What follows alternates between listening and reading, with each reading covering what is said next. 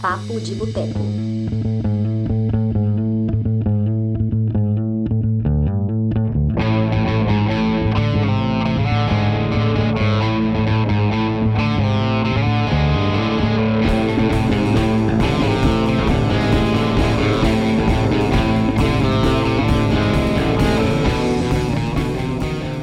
Boa noite, bom dia ou boa tarde. Depende do horário que você estiver ouvindo isso, mas se você estiver aqui conosco nesse dia 24 de junho, ao vivaço a partir agora das 8 horas da noite, então é boa noite. Meu nome é Túlio Dias, sou escritor, cofundador do Cinema de Boteco, e hoje, na nossa edição de número 68 do Papo de Boteco, nosso podcast semanal, vamos falar de diretores negros. Afinal, estamos realmente avançando na inclusão? Para ter esse bate-papo, eu quero aqui receber meu amigo Marcelo Palermo. Boa noite, Túlio. Boa noite, pessoal. Hoje estou muito feliz de estar aqui acompanhado dessa galera pesada. Caricinha, já conhecia. Um prazer conhecer o Diego e a Indira. E é isso aí, gente. É... Vamos que vamos. Tocar o terror. Completando aqui, né? A Carissa Vieira, chegando para participar pela segunda vez. Seja bem-vinda, Carissa. Obrigada por me receber mais uma vez. É um prazer estar aqui junto com. Enfim, olha essas pessoas, né? Todos maravilhosos, então. Tenho nem o que dizer. Muito bom ter você aqui. A primeira vez eu não tive né, o prazer de participar, mas agora estamos juntos aí corrigindo isso. É... Completando, a gente tem também o Diego Quaglia.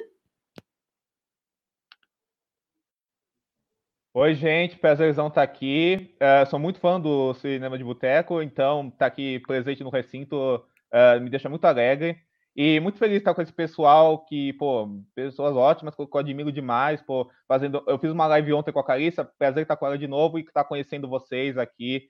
Uh, e, fa e, falar desse assunto que é tão importante, que sempre vale tão a pena ser, ser debatido. Estou muito feliz. Isso é bacana. A gente vai puxar dessa live daqui a pouco, porque eu também sou fã de terror e eu acho que tem que falar dessa parada aqui. E completando o time, Indira Nascimento, atriz da série 3% e também lá do filme Cidade Pássaro. Seja bem-vinda, Indira. Obrigada, querido. Obrigada. Estou feliz de estar aqui fazendo a minha estreia, a primeira vez que eu falo no podcast. E Pô, vamos lá, tomara que seja bom para todo mundo. Porra, que maravilhoso, cara. É assim, é, é bem de boa. Negócio, é, Agradeço. ao vivo, né? Pode, pode, pode Agradeço falar. o convite, viu? Não, não, tamo junto. Não, agradeço pelo convite, é muito bom. Ah, excelente. Ao vivo aqui a gente toca o terror, sempre um bate-papo muito legal. Né? Quero agradecer também a Marta Pinheiro, do Cine Encontro, e a Graciela Paciência, aqui do Cinema de Boteco, que elas ajudaram nas indicações. E Dani Pacheco falou que se eu não comentasse da, do, da lista né, no Spotify, que ela fez uma playlist super especial com trilha sonora dos filmes que a gente vai discutir aqui, ela ia me demitir do Cinema de Boteco. Então, Dani Pacheco, tá aí. Recomendamos a lista do Spotify que a Dani preparou, tá bom? E vamos lá, gente. É, a gente está aqui para falar sobre diretores negros, sobre o cinema feito por negros. E a primeira pergunta que eu tenho aqui para você é só um tema que um termo, né, que bate para mim, eu sempre fico ali em dúvida.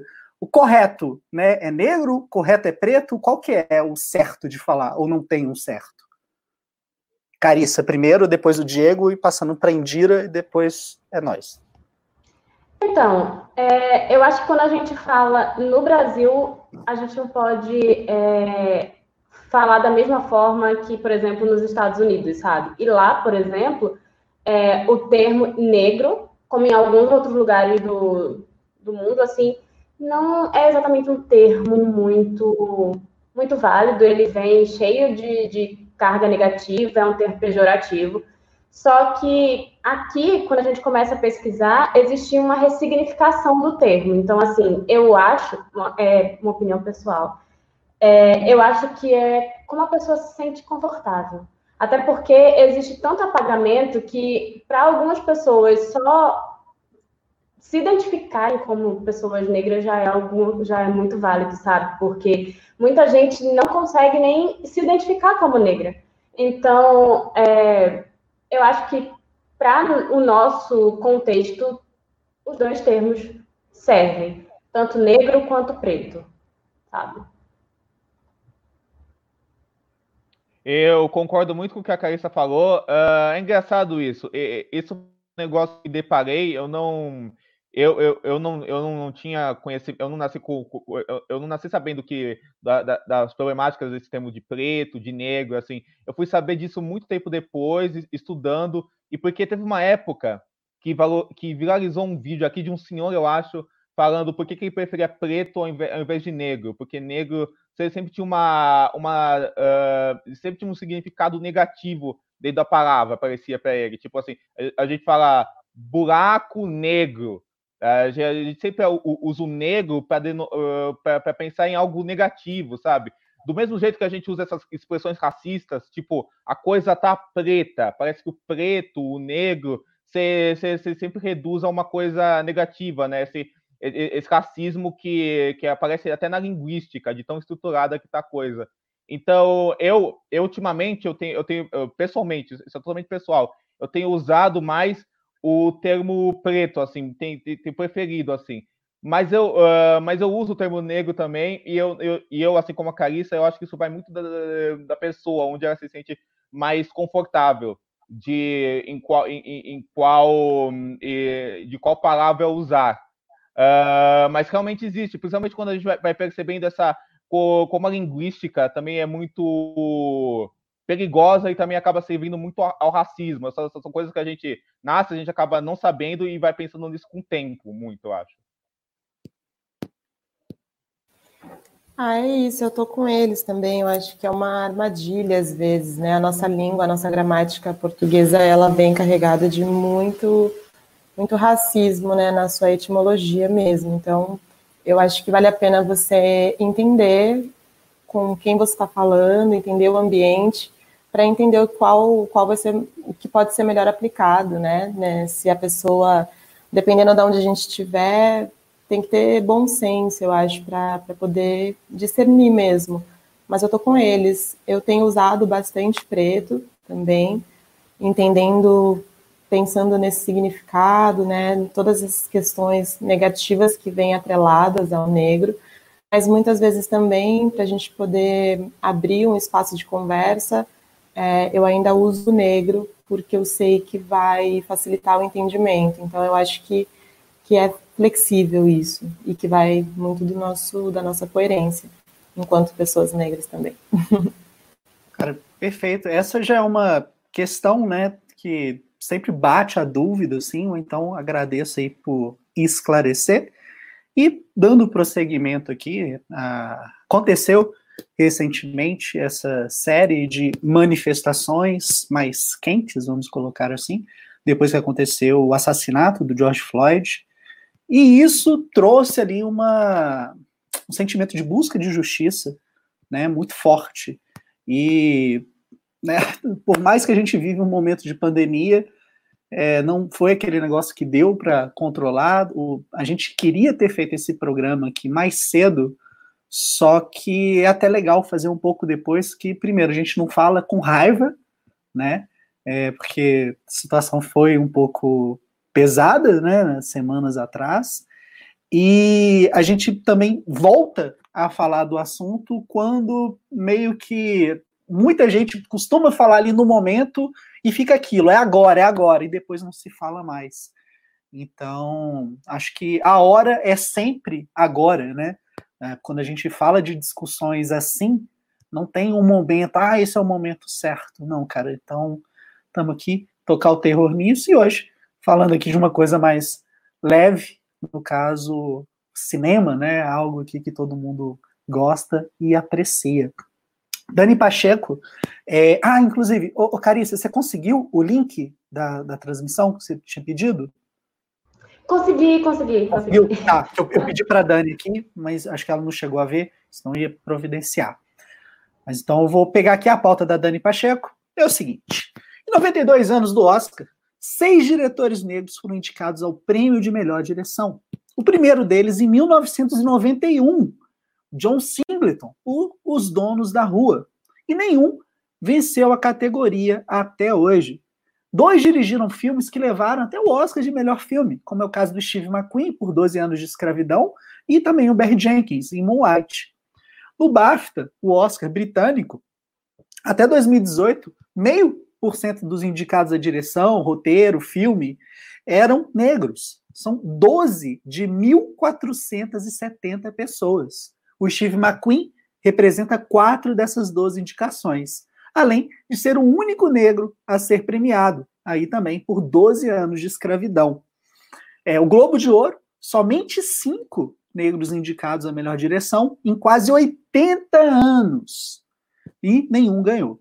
O primeiro deles foi justamente o Spike Lee, em 1990, por Faça a Coisa Certa.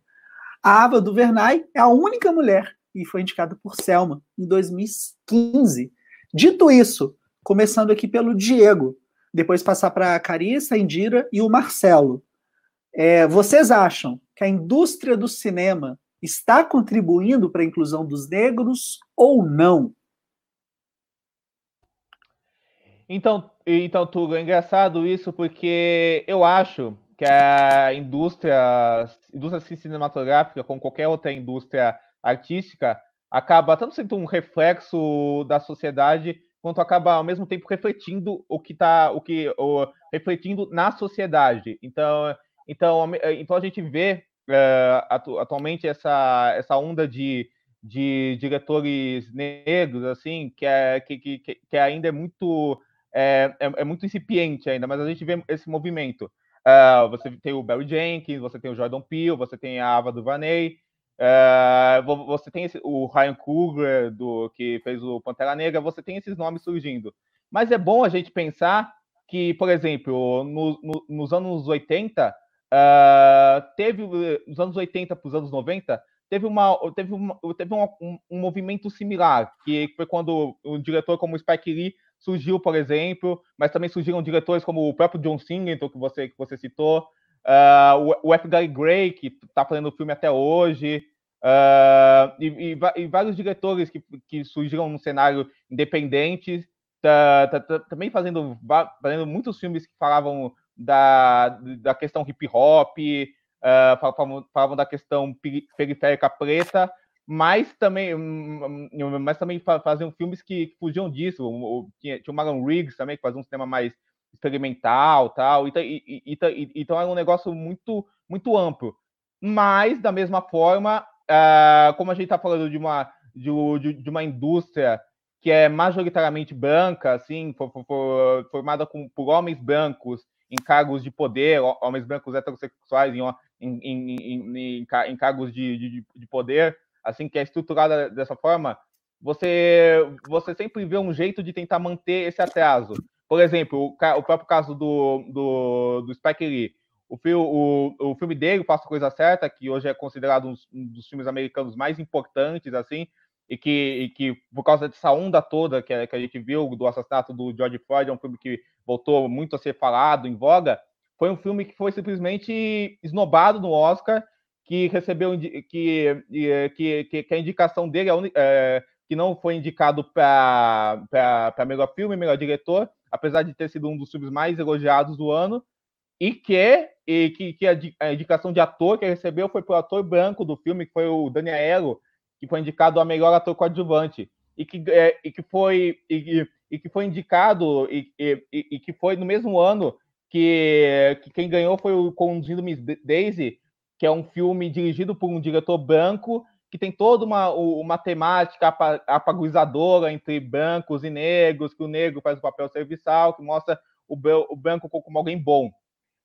Anos, uh, uh, uh, anos depois, você você, você tem como exemplo, no mesmo ano, o, no mesmo ano o Oscar esnobou um filme, um, um, um, um filme como, é, como Us, apesar, apesar, apesar de anos anteriores ter premiado Jordan Peele com o Oscar, e o, e o, e o, e o Spike Lee, o Spike Lee, apesar de ter, ter recebido um Oscar de melhor roteiro, depois de todos esses anos, o único Oscar que ele recebeu em vários anos, diga-se de passagem, uh, ele, eh, o filme premiado foi, foi o Green Book, que também segue a mesma linha. Um filme apaziguador, diretor, de um diretor branco, essa coisa que, que, é, que, que fala dessa culpa branca. que, que fala do, desse conceito de watch server e tudo isso mesmo. Então a gente vê que a indústria se é, é muita, muita, a gente tem que tomar cuidado com isso porque que, a indústria dá ela, ela, dá ela dá a mão para, para, para, essas questões raciais muitas vezes assim quando, quando isso acaba sendo muito falado e é interessante para ela e, no, e, no, e, nós e produtores de produtores de audiovisual negros artistas negros e, e nós mesmos te, te, te, temos mais que aproveitar essas chances mesmo assim por isso é muito interessante, por exemplo, Ryan Coogler, a Ava DuVernay tá fazendo esses filmes de, de grande orçamento, tal, filmes de super-herói, mas ao mesmo tempo isso muitas vezes pode, ser um negócio que, que quando passar essa onda, de quando isso deixar de ser vendável, seja muito descartável também. E, e, e sempre vai nesses interesses, sabe? De como do que de um passo para cá, mas um atraso, um, um Oscar, um, um, um, um Oscar para Moonlight um ano e um outro ano de atores majoritariamente brancos sendo, sendo uh, uh, uh, indicados ao Oscar e sem, sem diretores negros e, e, de filmes negros indicados ao Oscar. Então, então tem todos esses contornos que são muito complexos de como funciona a indústria cinematográfica no todo. Assim, estou falando da questão estadunidense, por exemplo. Perfeito. É, então, eu concordo totalmente com o Diego e até ontem eu disse que eu sou uma pessoa bem menos otimista do que ele. É, de fato, eu não acho que nenhuma dessas mudanças. Primeiro, eu acho que a gente não vê mudança de fato. É, se a gente vai olhar a indústria e o que de fato vem acontecendo com os diretores negros, a gente não vê uma melhora é, considerável um Moonlight da vida ganhar uma premiação é só isso mesmo, é um Moonlight da vida ganhando um prêmio, porque a academia continua sendo essencialmente branca e a academia é só o reflexo do que é a indústria cinematográfica como um todo, e mais do que isso, a indústria cinematográfica ainda é um reflexo de como a nossa sociedade funciona. Então, assim, é, é muito o que o Diego fala no início, no início da fala dele, assim, ele diz que o cinema é, a gente influencia o cinema, mas o cinema influencia a gente. A gente, a gente negro, no caso, a gente cresce vendo um monte de filme de pessoa branca. E aí as pessoas brancas, elas não se dão nem ao trabalho de assistir os filmes. Eu já vi várias pessoas dizendo, ah, eu não vou assistir essa série porque, ah, não, não tem nada a ver comigo. A pessoa não assistiu nem um episódio para dizer. É só porque todo mundo da série é negro. E isso para os filmes, enfim, de modo geral, é isso. É uma indústria branca, mas que reflete também essa branquitude que está aí na sociedade, sabe? Onde as pessoas não estão dispostas a enxergarem além. Acham que as únicas verdades são as suas verdades e as únicas histórias a serem contadas são as suas histórias. Então, assim, para mim é, é, é uma coisa muito mais complexa do que, ai, é, qual é o filme que está levando o prêmio esse ano, sabe? Porque, de modo geral, assim, ai, eu lembro que ficaram muito revoltados comigo no ano que Moonlight ganhou, e ai, a grande mudança, gente, pelo amor de Deus, sabe? Vocês são tão iludidos achando que Moonlight vai fazer alguma diferença para a indústria de fato? Não, talvez faça diferença para o menino LGBT negro que viu o filme, sabe? Que quer estudar cinema, mas não faz, não muda a indústria, é a cota. Vai demorar, demorou muito tempo para um filme é, onde a gente não vê sofrimento, até tem, mas assim, por exemplo, de modo geral, só dão espaços para premiação, pra, só premiam negros e filmes de pessoas negras quando é um filme tipo 12 anos de escravidão, onde a gente está vendo o negro sofrendo incessantemente. E por mais que Moonlight tenha o sofrimento de uma pessoa negra, porque aquela realidade é sofrida por essência, mas a gente não está vendo aquele menino passando as coisas que o Solomon lá do, do, do 12 anos de escravidão está passando. Mas quando é que a gente vai ver outro filme desse levando o prêmio? O Spike Lee tá, tem uma carreira inteira falando é, sobre o que é ser negro dentro dos Estados Unidos e ninguém tá nem aí. Dizem, inclusive, é que ele é militante demais. Então, assim, é muito bonitinho e tira um pouco da culpa branca, dizer, olha aí, você está reclamando de barriga cheia, sabe? Porque, assim, Moonlight levou o Oscar. Tá, mas e aí? Quantos diretores negros estão mais do que premiação, sabe? Quantos tem verba para produzir os filmes que eles realmente querem? Porque são essas as mudanças que importam. Ganhar Oscar, ah, é, é ótimo para quem está ganhando Oscar. Para a indústria como um todo, para o profissional audiovisual, não está fazendo diferença nenhuma na minha vida. Faz diferença, claro. É, leve esses filmes para casa das pessoas que não têm o mesmo acesso que eu tenho ao cinema, sabe? É, para quem não vê cinema como eu vejo, para quem não trabalha com isso, isso faz diferença. Isso leva aqueles filmes, tipo, leva um light da vida para outras pessoas, permite que outros filmes sejam vistos. Mas, assim, eu acredito que é, é uma mudança que precisa ser muito mais, mais estrutural do que simplesmente ganhar um prêmio, até porque gente da academia no ano seguinte, a, a Vitória de Moonlight estava dizendo: ah, não, já teve o um filme de negro aí, eu agora vou votar em outra coisa. Sabe? É zoado isso. Então, é muito mais complexo. Então, eu não sou uma pessoa tão otimista assim. Eu acho que a grande diferença para os tempos atuais é que, assim, a gente tem rede social. Então, a voz de uma Eva DuVernay pode ser um pouco maior. O Spike Lee chega a outras pessoas que há 20 anos ele não chegaria mas é um caminho muito mais longo e que, assim, as pessoas só gostam de falar geralmente quando tá aquele momento de alta, é interessante. Todo mundo é antirracista quando é interessante, sabe? Enfim. Ah, eu fico me perguntando o quanto a gente está de fato comprometido com essa mudança, né? Assim, essas oscilações elas me levam a crer que a gente está muito mais é, conectado com o modismo do que de fato comprometido e engajado é, com uma mudança que seja real e efetiva e em tentar de fato diminuir essas distâncias. Ah, muita gente tá, tem falado né, sobre essas manifestações e parece que elas aconteceram ontem e que antes disso a gente não se manifestava e não se posicionava, o que é um grande erro. Assim, o que eu tenho feito nas conversas é, tentar lembrar a gente de que, por exemplo, Abdias, Abdias do Nascimento, nos anos 40, já estava se manifestando contra é, essa hegemonia branca, contra personagens que são estereotipados no teatro experimental do negro. A gente tem o Zózimo Bubu, nos anos 70, que já estava se manifestando com seu trabalho contra personagens estereotipados, contra um negro sendo representado sempre por um olhar racista, né, embranquecido.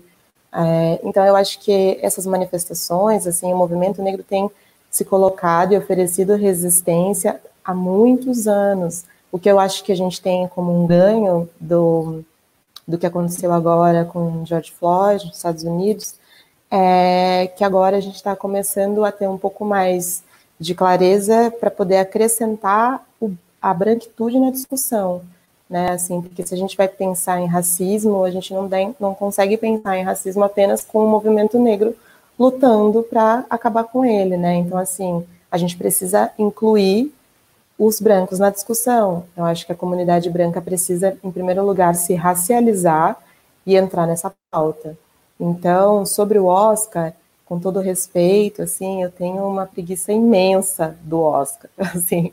E eu acho que hum, o que aconteceu, por exemplo, com George Phoenix, né, quando ele se posiciona, é, isso é o que tem que acontecer sempre, assim, porque é muito fácil você falar a gente boicotar, boicotar o Oscar, né, os negros não irem, ou, enfim, isso não vai mudar nada. Agora eu quero saber onde é que estão os nossos aliados, quando aparecem as indicações e não tem filmes feitos por, por, por profissionais pretos do audiovisual.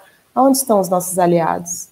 Os nossos aliados que só aparecem em determinadas ocasiões, mas eles vão se vestir belíssimamente, colocar o seu black tie e ir ao Oscar e valorizar essa festa, que é uma festa, né, essa, essa cerimônia, que é uma cerimônia racista. Então, eu acho que o que falta para mim é, é que a branquitude comece a se incluir na, na pauta racista, entender que essa questão, inclusive a, todos os profissionais né, do cinema, que é especificamente do que a gente está falando, do nosso recorte, entenderem que, cara, é, questões raciais não pertencem a um grupo só, né? A gente está interagindo na sociedade, a gente precisa que todo mundo participe. Então, eu preciso que a comunidade branca primeiro se racialize, se entendam como brancos e façam parte dessa discussão. Então, assim, se você está vendo que não tem filmes, que os, que os diretores pretos que estão trabalhando incessantemente, que têm produzido obras incríveis, que a revelia do sistema conseguem fazer os seus trabalhos, os seus filmes acontecerem, não estão sendo valorizados, você precisa se manifestar. Você precisa fazer alguma coisa, né? Você precisa falar, você precisa se negar aí na cerimônia, você precisa ou você vai então e faça um movimento, faça um manifesto, né? Assuma o seu lugar de fala enquanto branco dentro dessa sociedade racista e contribua para que a gente de fato é, consiga diminuir essas distâncias. Eu acho, posso falar? É o Romeu aqui, meu filho está participando. É, gente, eu acho perfeito tudo que vocês falaram, assim, o que a Indira acabou de falar é importantíssimo, porque é, eu, como branco, tenho a... É, eu preciso, né, discutir é, esse assunto, eu preciso ver esses filmes, e isso que a Carissa falou também de, né, das pessoas não assistirem a, outro, a obras por não se identificarem, né? E é o que é o que os negros fazem o tempo todo, né? Porque crescem com esses filmes, assim como a Carissa falou. E aí o Túlio estava falando da indústria, mas assim eu vou falar da indústria como um todo, né? Não só de premiações como Oscar e BAFTA, mas até se estendendo para o mercado de arte, porque eu acho que isso vai além. É, quando eu fui estudar crítica de cinema, por exemplo, aí você começa a pegar o cinema desde o início, preto e branco, cinema mudo, e aí ele vai evoluindo. E aí, cara, primeiro que não falou sobre Spike Lee, que é normal, normalmente é o único diretor que é citado entre os grandes diretores.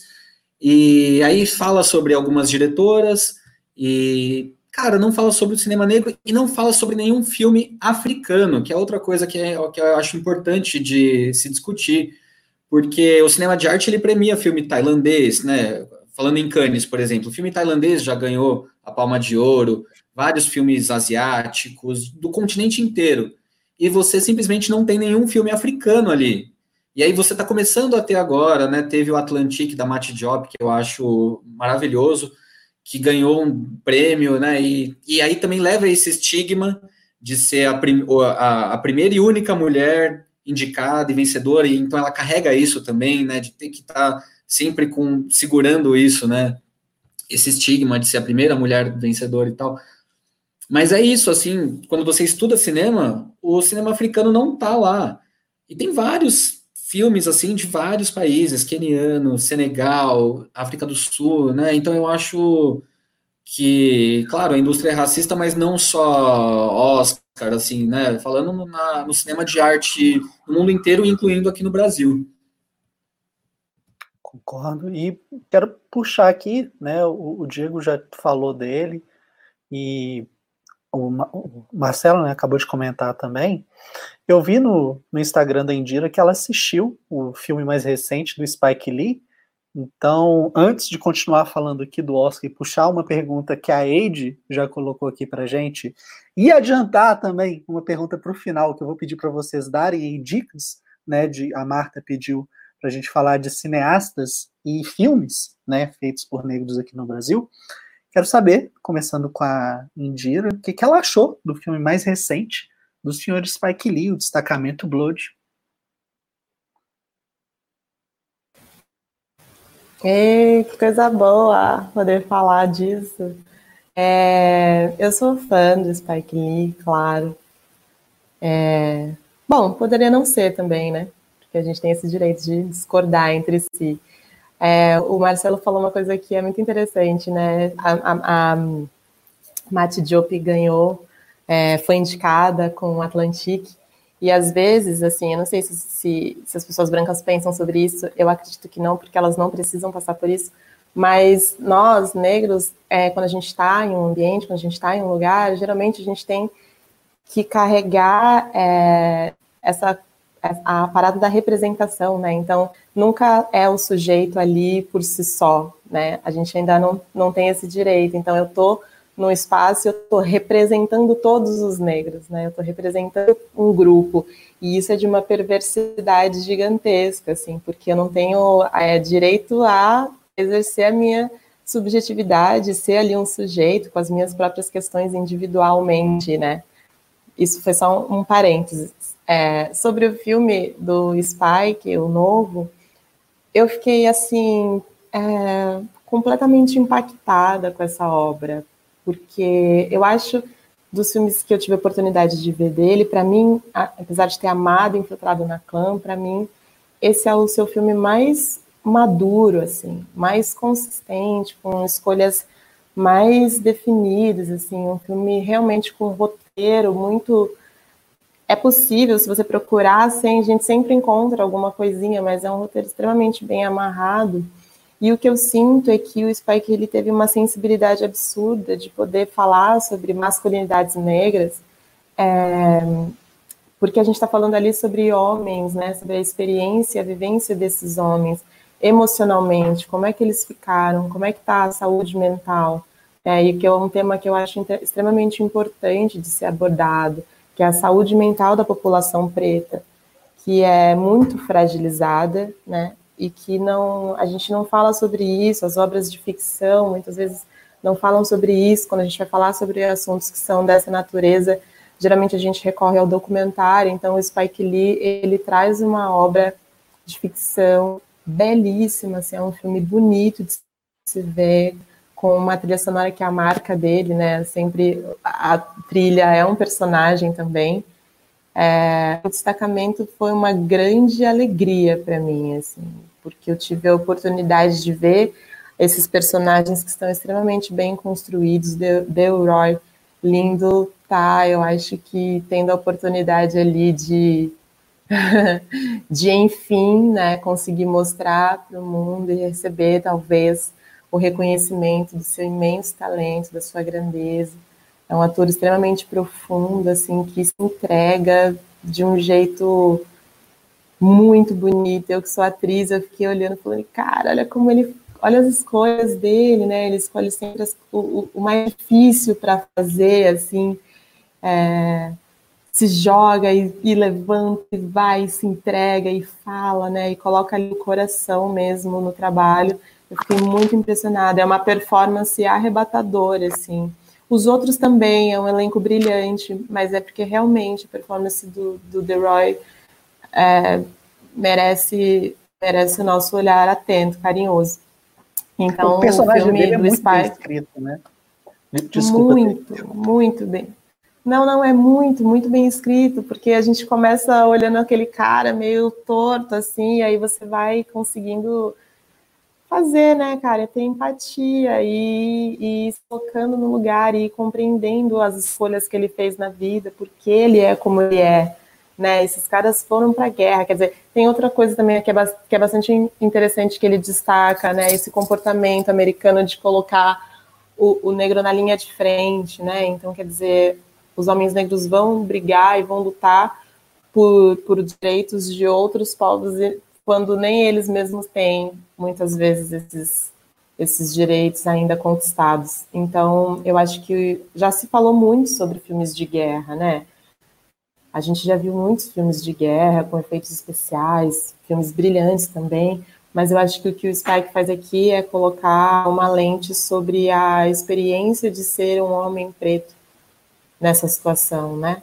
Faz a gente olhar um pouquinho para quem são os soldados que, que estão na guerra de verdade, né? Assim, acho que do mesmo jeito que a gente ficou acostumado a ver um Jesus loiro de olho azul, a gente ficou acostumado a ver soldados brancos na guerra, quando na verdade os soldados que estão na guerra são homens pretos. Então, eu acho que quem não viu deveria ver, porque com certeza vai dar oportunidade para fazer grandes reflexões assim perfeito. É, alguém mais quer falar do filme?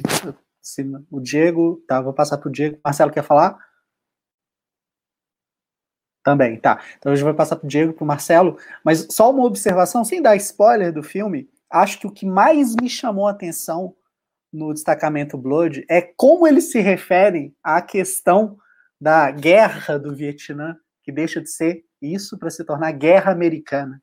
Isso para mim, bicho, foi assim, porrada extrema, extrema, né? Loucura. Diego, pode falar, depois Marcelo.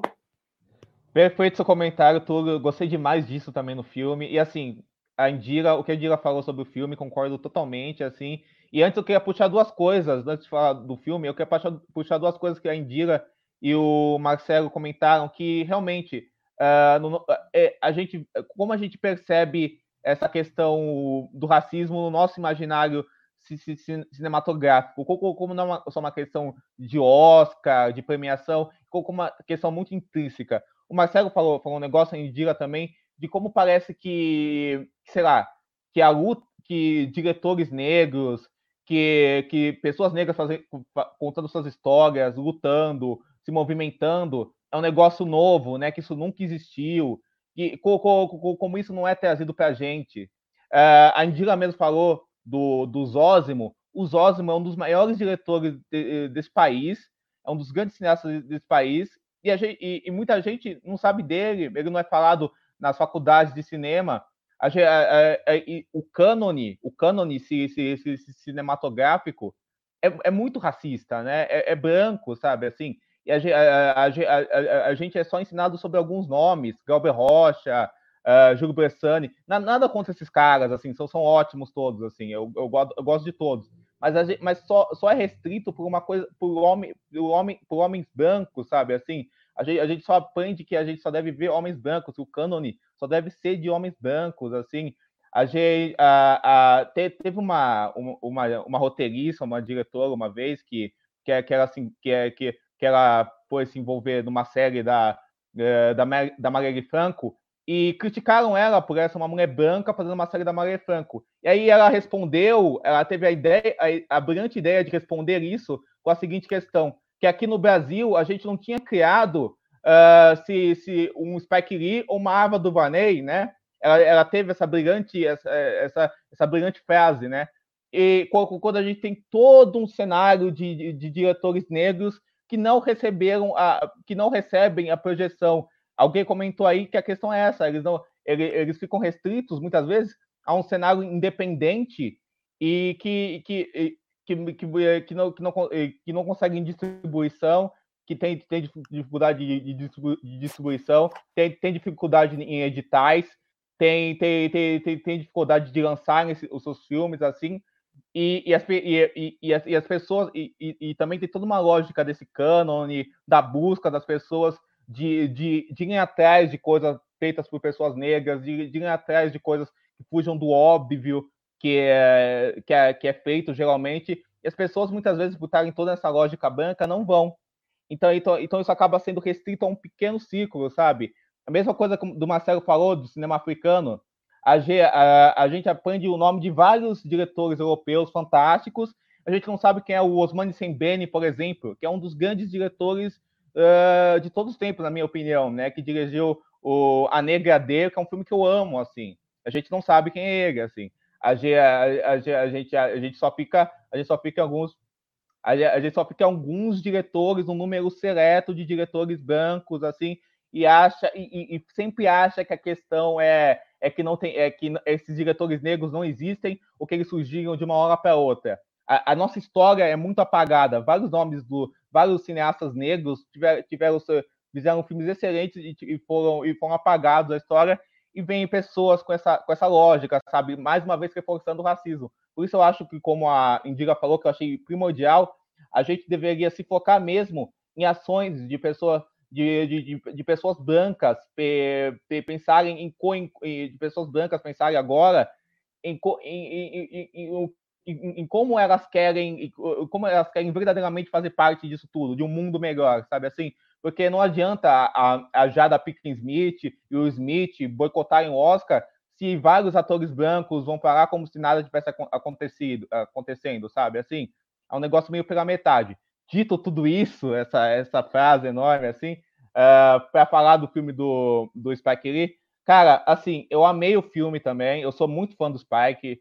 Uh, o Spike Lee foi o primeiro diretor que. Foi o primeiro diretor negro que eu sabia que eu estava vendo um filme de um diretor negro, sabe? Lógico que eu já devo ter visto filmes negros antes, o Todo Mundo em Pânico, sabe? Algum Velozes Furiosos que foi dirigido por um diretor negro. Mas o Spike Lee foi o primeiro diretor negro que eu tinha consciência que estava vendo um diretor, um, um, filme feito por um diretor negro, assim. Uh, foi o Febre da Selva, que é um filme dele que eu gosto muito, assim. E, e cara, e, e, eu me sinto muito próximo do cinema dele. É um cinema que conversa muito comigo. E eu, eu curto muito o cinema do Spike. E eu e, e ver esse filme, uh, eu me sinto muito eu, eu, me sinto muito próximo do cinema do Spike. E, e, esse filme eu considero um dos melhores dele, por todos esses motivos que, que a Indira falou. Eu vejo, eu vejo ele um, um diretor muito maduro que está fazendo um filme, que tá fazendo o filme que ele quer, sabe? Assim, é o, é, é, é, é o filme que ele quer em dar, em, em dar esse direcionamento só da, da, da, guerra, da guerra do, do, do Vietnã, a tal guerra americana, de, co, de como soldados negros foram invisibilizados pe, pela história, como dessa, de, de, dessa coisa do, do estado mental da, de, pessoas pretas, sabe? Do, do homem preto. É um, filme, é, é um filme que consegue falar até de masculinidade, da, de paternidade preta pelo personagem do, do Delroy Lindo, sabe? Ele tem essa coisa do tema do Spike de, de ter uma gama enorme de, de temáticas, de assuntos. Então, então, então, então, então, então fala de como a guerra do Vietnã foi, foi vendida, da questão do anticomunismo, e nunca é óbvio. O que eu gosto do Spike Lee é que é um diretor que nunca é óbvio nunca se coloca numa caixinha, sabe? O personagem do Delroy Lindo é um personagem muito complexo, sabe? Assim, todos os personagens dele são extremamente complexos, as relações sobre, sobre ele são, são, são, são muito complexas, não tem certo, não tem errado. E, ele, e, e, e ele tem essa coisa de, de, de, lidar com a história, com a história não oficial, com a história oficial, uh, como ele fez em vários filmes, como ele fez no Malcolm X também e é, que, que ele faz isso também de recontar a história, essas inserções, essas inserções documentais que ele faz, que, que, que, ele fala sobre o povo preto, disso de retomar o povo preto junto, todos esses experimentos de linguagem que ele faz durante o filme, essa questão da música, sabe, essa coisa essa, essa coisa caótica que ele tem, mas é tão bem organizada dele, assim, isso tudo me prende de novo. Delor lindo, assim, Delor lindo, um lindo, né? Fantástico, maravilhoso. E, e cara, o, é, o, o Spike também é um diretor que sabe dirigir ator muito bem. Então, ele tem, ele tem uma atenção para os personagens, para os atores, que eu acho fenomenal. Então, cara, eu, eu gosto. Eu, foi um filme que me impressionou muito. Até agora, eu acho que é o meu filme favorito do ano. E, e eu, eu, fico muito feliz de ver, de ver essa fase que o Spike Lee tá, já vindo do Infiltrado da Clã, que, é um filme, que é um filme que me pegou muito que, eu, que eu, a minha experiência com o Infiltrado na Campo foi muito pessoal, que eu vi na Mostra de São Paulo, uma, uma plateia de maioria preta, sabe? E, a gente, e foi um filme que foi muito pessoal, porque a gente estava que a gente tava nas eleições, que a gente elegeu essa coisa que a gente tem como presidente ainda, e que a gente tem como presidente ah, aí. Peraí, peraí, uma correção. A gente não. É, a gente não. Isso, a obrigada. A gente Exato, não perfeito, essa criatura. Perfeito. Que algumas. Que, Eu não. Exato, perfeito, perfeito, perfeito. Que, que pessoas elegeram né, essa aberração fascista que a gente tem no poder. E, cara, e foi um filme que, por causa disso tudo, ressoou muito comigo. E, e, essa coisa do Spike ele também falar do fascismo, que ele retoma nesse filme, que ele já falava no Vital da Khan.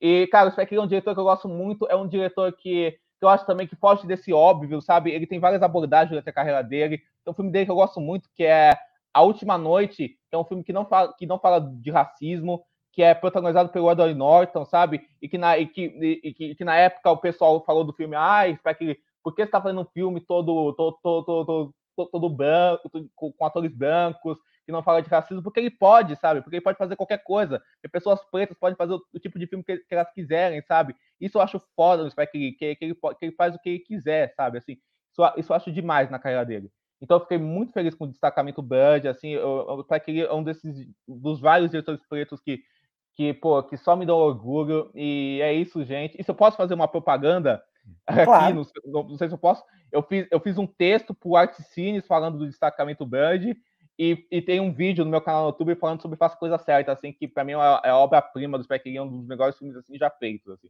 Então, cara, veja esse filme na Netflix e Spike Lee é vida.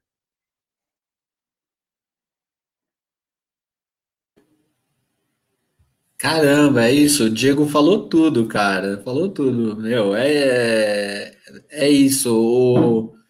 E eu, só para falar sobre o destacamento Blood, que eu também adorei, é, eu gosto de como ele fala sobre da experiência do negro nos Estados Unidos, de como é ser negro nos Estados Unidos, porque Estados Unidos é um país né, muito patriota, eles vendem esse patriotismo. Só que, cara, como você vai ser negro num país, é, né? Você vai ser patriota num país tão desigual, né? Então, tipo, é isso, assim, essa complexidade que o Spike tem, que ele faz tão bem, cara, sabe? Ele sabe mexer na ferida e, de uma maneira não óbvia, e eu adorei isso no Destacamento Blood. Só Gente, uma pergunta para Indira, para Carissa, para Marcelo e para o Diego é: vocês estão com tempo? Tá de boa a agenda de vocês aí? Porque a pauta aqui é longa e a gente tá só, só para saber que senão a gente controla. Eu, eu tô de boa, mas eu posso pegar meu carregador, que minha bateria tá acabando. Claro. Aqui. Não, de boa, de boa. Indira, tá tranquilo também? Olha, eu tenho até nove e meia. Nove e meia? Não, acho que... É mais ou menos o mesmo tempo que eu tenho também. Tá, eu, eu vou tentar ser mais dinâmico aqui. Que depois então. eu tenho outro call. Pô, sensacional. Desculpa. Bom, então quero perguntar aqui para Carissa. É, a Eide até levantou essa questão. A academia declarou nesses, nessas últimas semanas vai fazer algumas mudanças na questão do, do Oscar e a gente vai ter ali 10 filmes indicados na categoria principal. Você acha que isso vai ajudar, vai mudar ou continua dentro daquilo que você comentou ali no, no comecinho? Eu não acho que vai ajudar nada. A única coisa que pode ajudar, de fato, é ter mais pessoas negras ali dentro e é a estrutura branca começar a mudar. E até o que a Indira falou, sabe? É, as pessoas brancas começarem a, a, a, sair da sua caixinha de privilégio e começar a, tipo, eu assisto, pensando, no, dentro, pensando na academia, eu assisto filmes feitos por pessoas negras, os filmes elegíveis, porque tem que para poder ser premiado tem que ser um filme elegível. Então, assim, mas independente disso, sabe? Eu acho que pessoas brancas precisam começar a ver outras coisas além de filmes feitos, produzidos, atuados por pessoas brancas. E eu nem estou falando só é, em assistir produções com pessoas negras existem outras etnias, sabe? Existem várias, várias histórias precisando ser contadas. A gente não deveria, nessa altura do campeonato, sabe? Eu tenho certeza, o Diego citou o Osman Sembene, e eu tenho certeza que um monte de gente nunca ouviu falar nele. Assim, eu tive o privilégio de estudar cinema africano na minha faculdade, mas eu sei que isso é um privilégio porque as pessoas não estudam cinema africano. Eu tive mostras africanas, eu tive professores brancos que me fizeram parar e ler sobre, fazer trabalho sobre, conhecer. Mas eu, a maioria das pessoas faz essa pesquisa porque, tipo, vai, sabe? Eu não aguento mais ver só esse olhar sempre pautado pela visão do homem branco, principalmente, porque assim, ok, existem mulheres brancas fazendo cinema, mas até elas têm mais dificuldade do que o homem branco hétero, entendeu? Porque é ele que manda em tudo. Então, assim, eu, como eu disse no início, eu não sou uma pessoa otimista, porque eu não vejo as pessoas querendo sair da sua caixinha de privilégio. Elas acham, inclusive, que assim, ai, ok, eu ouvi falar do Spike Clinton, olha aí, tem diretor negro sendo é, sendo falado. Tá, e quantos diretores brancos você vê sendo falados o tempo todo? E o Spike está com um filme na Netflix. Tá, para um filme de um diretor negro, entram quantos filmes de diretores homens brancos? E aí, quando a gente chega para falar de mulher negra dirigindo, assim, a coisa fica mais bizarra. E se a gente vai trazer para o Brasil, a maioria das pessoas não sabe quem foi a Adélia Sampaio, quem é a Adélia Sampaio, qual é o trabalho dela. A maioria das pessoas não conhece as diretoras negras brasileiras. E sabe por que, que elas não conhecem? Porque a maioria não tem oportunidade. Não é porque as pessoas, as mulheres negras não têm boas ideias, não têm condições de estar dirigindo o filme. É porque elas não têm oportunidade. Eu mesma posso falar isso, assim, sabe? Cadê? Qual é a... Não é tão fácil.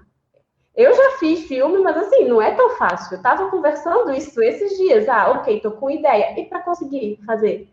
Qual, qual o dinheiro? E principalmente pensando na lógica do Brasil nesse momento, nas políticas públicas, no desmantelamento da cultura, enfim, sabe? Então, é uma lógica que perpassa pelo branco e perpassa por uma mudança de pensamento da pessoa branca. Eu não consigo mudar sozinha, porque eu sou a minoria sabe? E eu posto todo dia, sabe? Tá fazendo vídeo no YouTube, tá botando vídeo no Instagram. Eu tenho feito isso, mas assim, qual a diferença real que isso faz se a pessoa não estiver disposta, se o homem branco não estiver disposto a mudar. Se ele achar que, ah, tá tudo bem, o Spike Lee tá aí, passando na Netflix, então todo mundo tá vendo. Você acha, inclusive, que a quantidade de dinheiro que a Netflix gastou com o marketing desse filme é igual à quantidade de dinheiro que ela gastou com outros filmes de diretores homens brancos? Não é igual.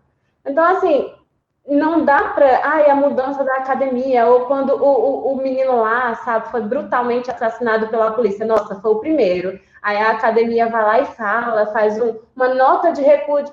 O que é que me serve a sua nota de repúdio? Se a indústria toda não mudou, sabe? E isso vai para todos os lados da sociedade. De que me interessa? Eu sou uma profissional do audiovisual, eu quero trabalhar então, se toda vez eu tiver que lutar com uma pessoa branca, com um homem branco, e ficar entre mim e ele, e simplesmente chegar lá e ele for selecionado, mesmo que o meu currículo seja muito melhor do que o dele, de que me adianta a sua nota de repúdio, sua carta de repúdio, sua nota, nota de repúdio? Não me adianta de nada. Então, assim, a academia está fazendo mais uma vez o que ela acha que é. Enfim, está querendo ser bonitinha, mas qual a mudança real? A gente ainda tem aqueles anciãos sabe? E nada contra a, a pessoa ser anciã. Mas aquele pessoal que ainda está a favor, sabe, da, da, que é bem, tipo, sulista americano, que acha que, enfim, negro tem que estar tá, é, servindo a, a, a pessoa branca, que é o que mais tem, sabe? E, inclusive, existem vários filmes que mostram, que retratam essa realidade. Muitos, inclusive, sem nenhum olhar crítico na verdade, mostrando que esse é o padrão e que é assim que tem que ser. Então, assim, eu não tenho nenhuma. Enquanto não existir mudança na indústria como toda, a academia fazer esse tipo de modificação é só, sabe, mais uma das muitas que eles vêm fazendo em todos esses anos e que não muda nada de fato, sabe? E eu vi que alguém falou da minha cara, gente, eu sou revoltada mesmo, eu fico revoltadíssima. A Dani que comentou aqui pelo, pelo perfil do, do Boteco. Sensacional.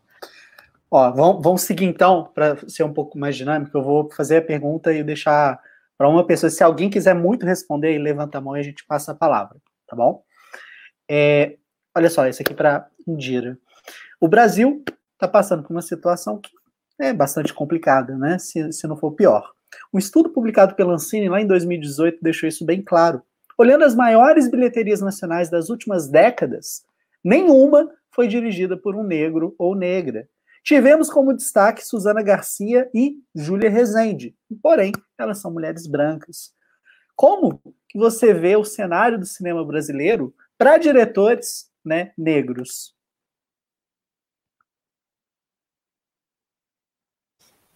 Oi, quem mandou a pergunta? Você falou o nome? Não, essa, é, é, essa, pergunta é, é, nossa mesmo, está aqui na pauta. Ah, tá certo. É, cara, enquanto estava ouvindo a Carícia maravilhosa, revoltadíssima, eu estava aqui pensando que a gente tem. É, não, fogo no sangue nos olhos. É, pensando que a gente tem um problema. Quando a gente fala de racismo, a gente está falando de estrutura, né? Acho que isso já está posto mas a gente tem uma questão que é a nossa educação, assim, então eu, eu, eu acredito realmente que enquanto a gente, o sujeito branco se vê como sujeito universal, a gente está lascado, e disso depende a nossa educação mesmo, assim, a gente tem uma lei que foi aprovada em 2000, 2003, que é 10.639, que é uma lei que propõe que a gente ensine, né, é, sobre culturas afro, a, sobre cultura afro na escola, sobre cultura indígena na escola. A gente precisa contar essas histórias. A gente sofre de um mal que é o mal da história única. Então, o sujeito branco é o sujeito universal. Então, não me surpreende que as maiores bilheterias sejam é, de filmes feitos por pessoas brancas, né? Assim, eu acho que a gente precisa realmente começar a trazer isso para a discussão eu sei que isso causa incômodo, eu sei que nem todo mundo está disposto a, a, se mover, a mexer o seu, sair do seu lugar de privilégio, a sair desse lugar de então não sou o sujeito universal, né? Então eu não sou o único e os outros são outros, né? Não, não é assim. A gente, ah, enfim, existem milhares de possibilidades de existência, existem milhares de possibilidades de se manifestar a cultura, de se é, contar histórias, e o que a gente está tentando fazer acontecer é isso, porque assim todo mundo cresce, né? A gente cresce enquanto sociedade se a gente tiver outros pontos de vista. Então, o que eu vou insistir é que eu acho que o sujeito branco precisa se envolver nessa pauta, precisa questionar isso, sabe? Assim, são ações diárias, cotidianas mesmo, se você está numa mesa de reunião, você olha para o lado e você é o único branco, você na sua equipe só você só tem uma pessoa preta, se o Spike é o único cara que está sendo citado o tempo inteiro, sabe? A gente falou da Matt Diop que foi indicada, mas o Abderrahmane Abderrahmane Sissako também foi indicado, com Timbuktu, que é um filme brilhante, né? Tem, a gente tem é, cineastas africanos brilhantes que a gente não conhece, então por que, que não conhece? Porque eu estou confortável no lugar de que, bom, tudo que não sou eu é outro, é minoria. Quando isso não é verdade. Então, eu acho que em toda oportunidade que eu tiver é, de ser inconveniente e de dizer isso, farei com gosto, né? Assim, porque enquanto o sujeito branco não se vê como parte da discussão, a gente vai falando, falando, falando, e não vai ter nem, a gente não vai ter eco, né, na sociedade, a gente não vai ter eco, as ações não, não têm eco. Então, sim, para a gente poder ter é, diretores pretos fazendo filmes, fazendo longas metragens, porque recentemente também falei isso, Carissa e Diego podem me ajudar. Os diretores negros produzem muito, mas não produzem tantos longas, né? Carissa citou a Adélia Sampaio, a gente tem a Camila de Moraes que estaria aqui também, a gente tem a Viviane Ferreira, que são mulheres que fizeram longas, mas é caríssimo, é difícil fazer um longa. A gente tem a, a brilhante Glenda Nicásio, Ari Rosa, que estão lá no, no Recôncavo, na Bahia, que estão fazendo longas também, a revelia de todo o sistema, no, lá no interior da Bahia. Mas, assim, é difícil fazer longa. A gente tem os nossos profissionais trabalhando e fazendo é, muitas obras, obras interessantíssimas. No final, a gente vai aqui citar e indicar, só que ainda não são longas. Então, também, de repente, a gente precisava rever essa lógica, né, de mostrar os filmes. Será que então a gente só coloca nas grandes salas os longas? Será então que a gente só deixa para as premiações que, que os longas sejam premiados? Será que a gente também não pensa em como a gente pode questionar um pouco isso para que se torne menos excludente, né, para que as pessoas possam é, concorrer com um pouco mais de facilidade, assim, mas quem que tem que questionar isso? Só o, a comunidade negra que tem que ficar ali fazendo pressão, falando sobre isso? Não, o sujeito branco que se considera engajado, que considera se considera esquerda progressista, precisa fazer parte dessa luta junto com a gente, precisa se colocar, precisa dizer, olha, é, eu já estou há 10 anos com o filme meu ganhando apoio, ganhando edital. Eu ganhei esse ano, mas eu vou dar para a Carisa, porque eu acho que é importante que ela faça o filme dela, sabe? Tá aqui o dinheiro. Eu, eu acredito nisso. Eu acho que quando a gente começar a ter uma consciência que leve a gente para esse lugar, eu cons vou conseguir enxergar mudanças é, significativas. E eu acho que não para mim, mas de repente para para os meus filhos, para o filho do Marcelo, né, para essas gerações que estão vindo aí, que elas possam lidar com uma sociedade menos hipócrita e menos mentirosa. Maravilhoso. Diego, em uma entrevista ao programa Entrevistas da TVT, a cineasta Viviane Ferreira disse que a população negra não tem referência pois não se vê representada no cinema. Ela afirmou, abre aspas, se não construo na ficção personagens negros que se lançam ao desafio de ser presidente, não posso dizer ao menino negro que ele pode se enxergar como opção para o novo rumo do país. O que você acha dessa afirmação? Viviane perfeita sem defeitos. acho isso da afirmação. Ah, cara, então, uh, meu, acho que ela disse tudo. Uh, assim, eu, eu posso falar por mim, mas acho que falo por cada pessoa preta, assim. Uh, como a Carissa citou, a, a, a, gente cresceu, a gente cresceu vendo histórias, a maior, a gigante parte delas de pessoas brancas sobre pessoas brancas. E a gente sempre ter, a gente sempre fez o ato de se relacionar com isso, o que uma pessoa, o que uma pessoa branca tem uma extrema uh, dificuldade de fazer. Eu vi uma live outro dia do Martin Olímpio, que é um roteirista que dirige também, uh, que eu estou fazendo um, um, encontro de escrita com ele, e ele, ele, falou um negócio muito interessante.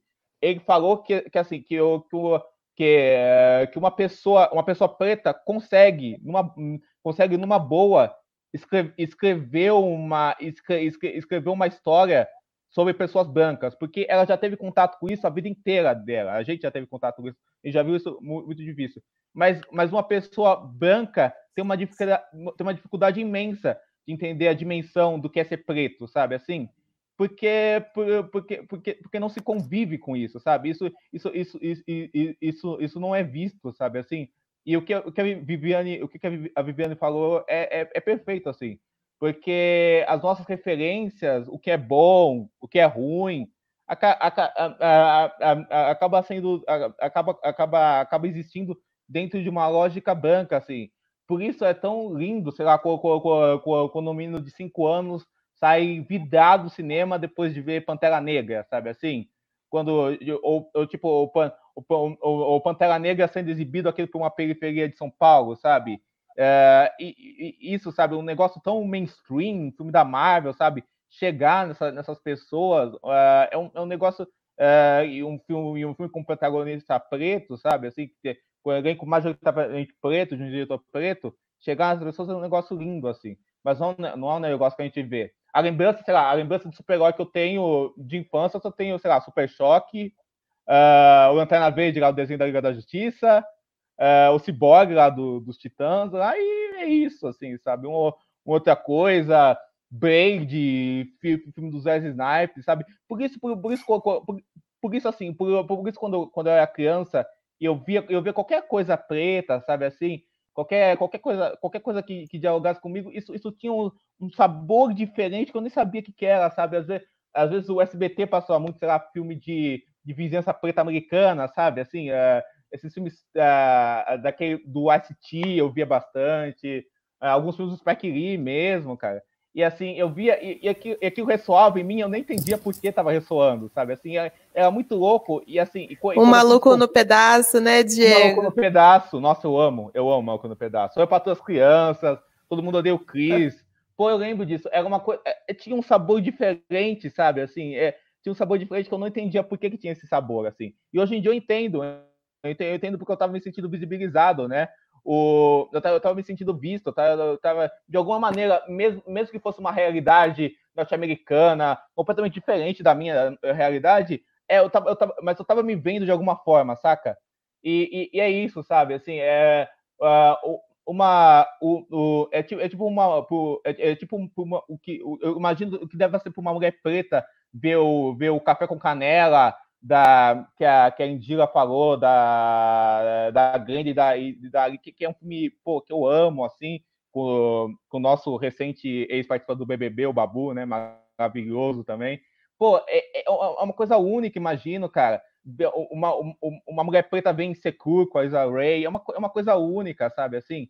Então tem, tem, tem, então eu acho que essa coisa de você ser visto você criar uma juventude que se vê sabe que, que, é, que é sentida Uh, eu vi outro dia também uma entrevista com outro cara foda, que é o, jo, o Josito Araújo, que, que, tem um documentário excelente que chama A Negação do Brasil, que é um documentário assim primordial para você para você entender como funciona a nossa teledramaturgia, sabe? Que é, que é uma teledramaturgia que vem do Brasil como se fosse uma Europa, sabe assim? Então é um documentário primordial para as pessoas verem. E, e, ele diz isso, sabe? De como de como seria essencial filmes brasileiros ter, ter, ter, ter, tem uma grande imagem de filmes brasileiros sendo exibidos no, no streaming, sabe assim? Uh, filmes brasileiros na, na, na TV aberta, uh, não, não só passar um filme brasileiro lá de madrugada, como você, quando você sabe que todo mundo está dormindo, sabe? Mas, mas, mas, democratizar isso mesmo, assim. Mas lógico, não, não, não, não existe um interesse uh, desses meios, um interesse maior desses meios de, de fazer isso, de expandir a coisa. Eles, eles acham que, que dando exemplos, uh, um, um, jogando uma coisa aqui, uma coisa ali, isso, isso, isso, isso, isso, isso, já é o suficiente, sabe? mas a gente, a gente tem que pensar isso, a gente tem que pensar como ocupar esses espaços de essa, essa, mensagem, sabe? Assim, eu, eu imagino, pô, eu imagino, um filme que eu gosto demais é o, é o Homem-Aranha no Aranha Verso, que um, que, um, que um dos diretores é preto, inclusive. Que, pô, que, que, que, é, que, é, que, que é um filme que, que eu imagino que uma criança preta vê o Mário, o Mário Morales naquele filme. O que, ela, o que ela sente aquilo, sabe? Assim, o que, que é isso? O que, eu, eu, eu, eu queria no cinema no, no, cinema, eu, eu, como um jovem fã do Homem-Aranha, quando eu era criança, assim, vendo o cinema e sair, porra, Mário Morales, te amo, você é foda, sabe assim? Isso é um sentimento único, sabe? Que a gente, que a gente que entender a dimensão disso é um negócio, sabe, lindo. E a, e a, gente, a gente não vê isso, sabe? Assim, a, gente, a, a, a, gente vê crianças tendo, que brincar, sei lá, tendo que fazer com. tendo que brincar de Capitão América, de Thor, não sei o quê, crianças pretas. Por, por, isso, por isso, quando eu, criança, eu via MIB com o Smith, era uma coisa, pô, ou o Smith lá de MIB, o Terno, sabe? Assim, eu, pô, o Smith meu herói. Então, então, então, então aquilo é muito especial, sabe? E eu acho que esse sentimento especial que a Viviane que a Viviane está falando e que faz tanta falta, sabe? Nosso imaginário. Não, não, não, uh, não, não a gente ter, ter, ter que crescer e, e, e, aprender a ler com umas bostas, tipo o sítio do Pica-Pau Amarelo, essas coisas horríveis, sabe? Assim, a a gente crescer com referências verdadeiras, sabe? E é isso aí. Eu acho que tem que ser isso. Cara, muito legal o seu comentário, Diego. É, eu sou caranguejo, cara, e caranguejo se emociona, né? Eu vi, não sei se vocês viram essa entrevista da Leslie Jones, do Caça Fantasmas, mais recente. Ela Sim. falando do. dela ter, quando era pequena, ela ter visto um filme com a Whoopi Goldberg. E, cara, ela pirou o cabeção, sacou? Ela viu aquela parada e falou: Mãe, mãe, olha a Whoopi Goldberg, sou eu. Ela tá ali. Então, ver a Whoopi Goldberg no cinema, para ela, foi tipo um incentivo para ela seguir a carreira. Mano, na hora que eu vi essa entrevista, cara, aquela coisa de, de chorar. Mulher Maravilha, é, aí, numa, não, não entrando nessa proporção, mas a gente sabe que também a representatividade feminina também é um negócio que fica, né, faltando. E um filme de herói, estrelado por uma mulher, aí você vê a menininha, quando a, a Diana é criança, a cena dela lutando ali, bicho, aquilo é o meu momento, todo mundo fala da cena da guerra, dela levantando, super empoderada. Não, velho, a melhor cena daquele filme é ela pequena e ela dando as porradas no ar. Larissa, quero fazer uma, puxar um jabá para você, tá? Porque eu achei muito Oi. legal, quero assistir. É, você e o Diego fizeram recentemente uma live falando sobre o cinema de terror feito por negros aqui no Brasil. É, a gente deixa esse link aqui, mas eu queria que você fizesse um resumo. Afinal, eu sou um grande fã do cinema de terror e é um assunto que me interessa. Tenho certeza que muita gente que está aqui acompanhando quer saber sobre isso. Então, como que tá esse cenário? É, na verdade, a gente acabou fazendo duas. A gente começou falando. É, na semana passada, a gente fez uma live sobre o negro dentro do cinema de terror no mundo. E acabou que não deu para falar do brasileiro e tinha assunto suficiente para uma outra live. E aí a gente ontem fez é, essa live. Então, o cenário está complicado. É, existe sim essa representação, ainda é muito tímida, e infelizmente a representação que existe ela passa longe de ser uma representação que realmente faça jus a, a, ao que é ser negro, na verdade, porque é uma representação em geral feita através do olhar branco. Então, a gente tem filmes bons de terror, sim, que tem aparentemente protagonismo negro e que, na verdade, a gente tem que começar a questionar o que é de fato protagonismo. Ter tempo de tela não é exatamente ter protagonismo. Porque você pode ter tempo de tela e que é difícil para personagens negros no geral, é difícil para mulheres também às vezes, vários filmes que tem mulheres lá e que elas parecem protagonistas e tal, e elas têm menos tempo é, de tela e menos tempo de fala do que personagens homens, que em teoria são personagens secundários. Mas a gente tem representações é, negras aqui no Brasil, negras e femininas, que aparentam é, uma, um, um, grande protagonismo, e quando a gente vai ver, de fato, o desenvolvimento da personagem negra, é, bem complicado porque ele só existe para impulsionar o personagem branco. E é muito comum a gente encontrar diversos clichês, diversos estereótipos é, não muito positivos é, dentro do nosso cinema que colocam o negro ali, sabe? Naquela, enfim, naquela situação onde a mulher negra está sempre hipersexualizada, é, ela está ali como a tia Anastácia, é, que é, é, o estereótipo que a gente também vê. Em, inglês, eles chamam do estereótipo da mami, que é, tipo, a personagem que já nem é mais escrava, mas ela funciona como se fosse uma escrava dentro daquele contexto. Ela está sempre. E aí foi mudando e vai virando aquela mulher que não tem vida, ela só existe para cuidar de pessoas brancas. E, enfim, existem vários estereótipos que a gente pode ir analisando e pesquisando, estudando, e que não são nem um pouco positivos. E, infelizmente, a gente tem muito isso ainda dentro do nosso terror, mas a gente tem um outro problema. A gente não tem muitos diretores negros tendo oportunidade de fazer filmes. Existem, mas são muito poucos. E, enfim, se a gente não fala disso, o cenário também não vai mudar, né? Então a gente precisa falar sobre isso sim. E foi meio isso que eu e o Diego, a gente demorou uma hora e meia debatendo. Sensacional. Eu acho que a gente colocou o link aqui, vou colocar o link na descrição. É, são discussões, até porque quando a gente pensa no terror e a gente fala, ah, será que aqui no Brasil tem produção de terror?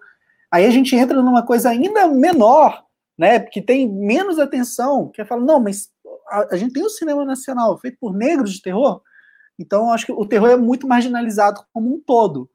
É, então, saber isso é. discutir sobre isso é muito importante. Diego, pode falar?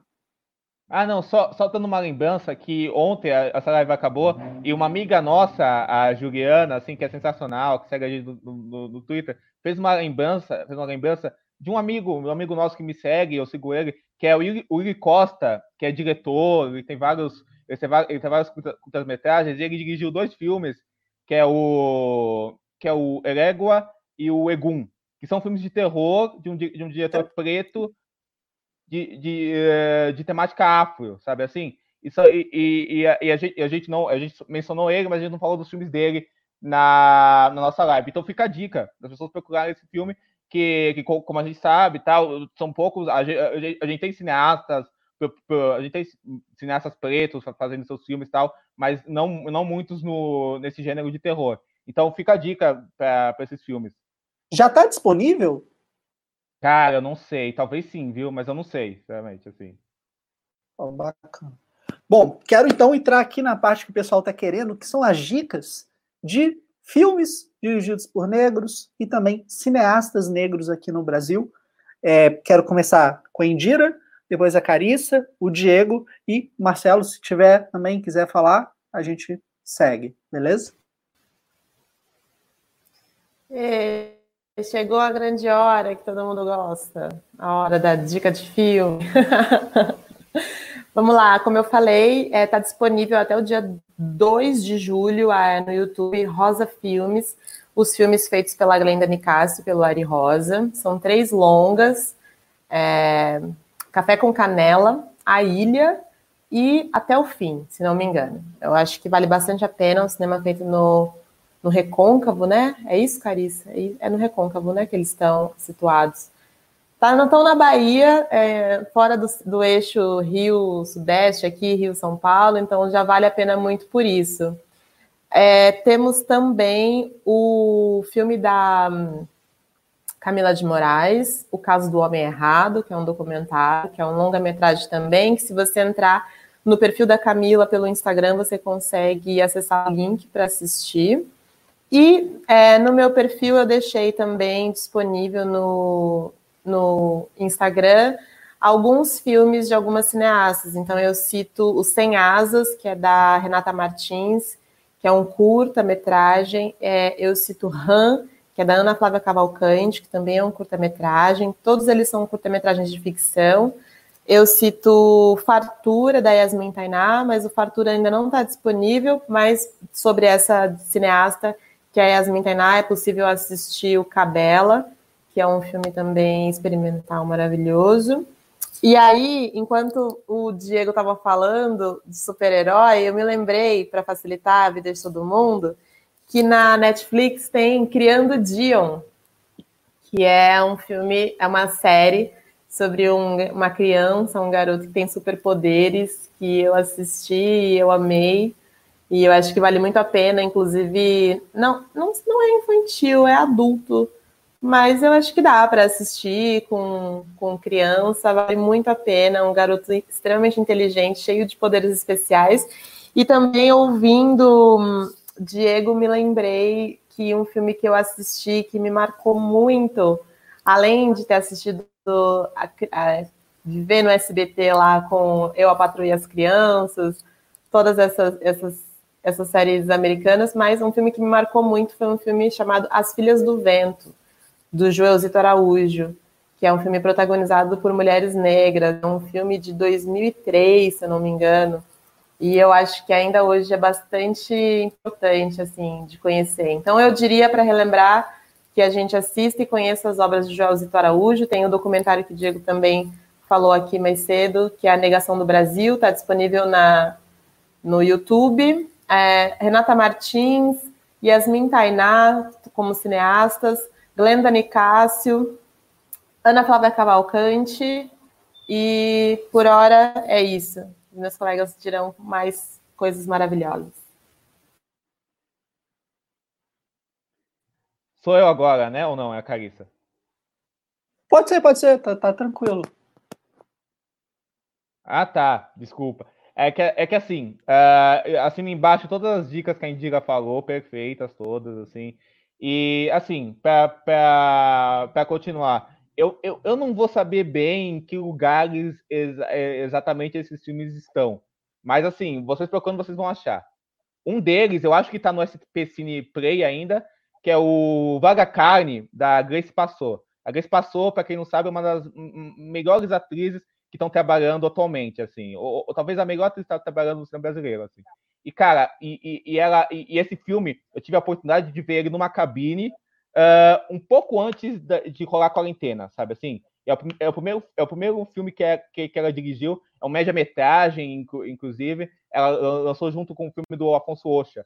E, cara, é um filme muito bom dela, muito bem dirigido, sabe? Um filme, um filme, um um, um, um filme que vai falar da. Um filme experimental que vai falar sobre, sobre, sobre a mulher preta, da, adaptado de um monólogo que, é, que ela fez no teatro, muito foda. E já, e, e, e já, que, e já que estamos falando da Grace Passou, eu indico também no Coração do Mundo, que é do Gabriel Martins e do Maurílio Martins, eu acho, que é um filmaço, assim, um filme, um, um, um filme brasileiro muito foda, que é, que é, que é, que é, que é um filme sentado num, num, num bairro de, de, Belo Horizonte que começa, que começa como um mosaico daquelas pessoas e vai se tornando aos poucos um cinema de gênero, sabe assim?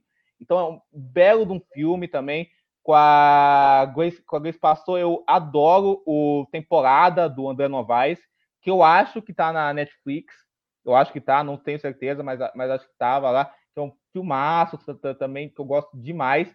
E, e, e, e indo para esse, esse cinema brasileiro, a gente, a gente citou o Zózimo. Pô, tem um curta dele que eu acho genial, que é um dos meus filmes favoritos, que é o Alma de Ouro, assim. Acho que é Alma, a, eu acho que é Alma de Ouro, que é um curta todo protagonizado por ele, assim, que é que é, que é um curta exper experimental que vai falar do corpo preto, assim, que é, que é sensacional, cara, é, é muito foda esse curta, eu indico demais, co, co, como a Indira falou, o, o, o, a negação do, do Brasil, eu reitero essa crítica, é, essa, essa crítica, essa indicação que eu gosto demais desse filme. Assim. Outro, outro filme brasileiro que eu gosto muito é aquele Brother, do Jefferson D, que é muito bom também. Assim, eu, eu gosto, eu gosto demais desse filme, que é, que é, que é, que é ele, o, o Silvio Guindani, o, o, o, o Jonathan Hagenstein e o Caio Brat, que fazem uma dupla de irmãos, que são filhos do Ayrton Graça e da Cássia Kiss filme, filme muito bom também. Ele tá, ele tá com um filme para ser lançado, que passou ter esses tempos, não vou lembrar o nome agora,